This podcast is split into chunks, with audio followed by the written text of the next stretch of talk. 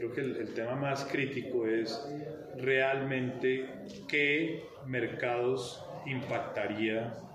eh, esa posible fusión de Tigo y Movistar, eh, porque impactaría no solamente el mercado eh, de servicios de, móvil como ellos lo presentaron, sino que hay temas como el, que, el de espectro,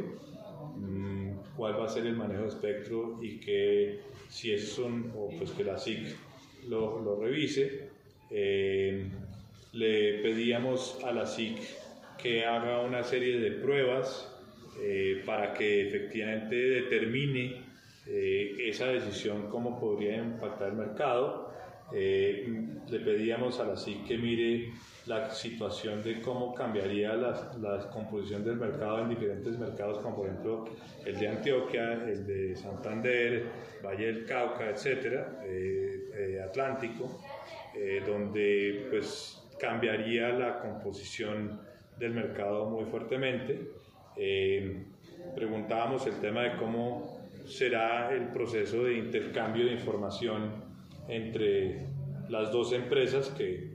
reportadamente continuarán compitiendo independientemente al mismo tiempo que son socios. Eh, pues ahí se genera una,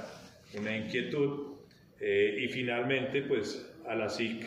eh, se le solicitó que a nosotros y a todos los actores del mercado nos hagan terceros interesados en el proceso en la medida en que queremos garantizar o buscamos que, o buscamos que la SIC garantice que no se afecte la competencia,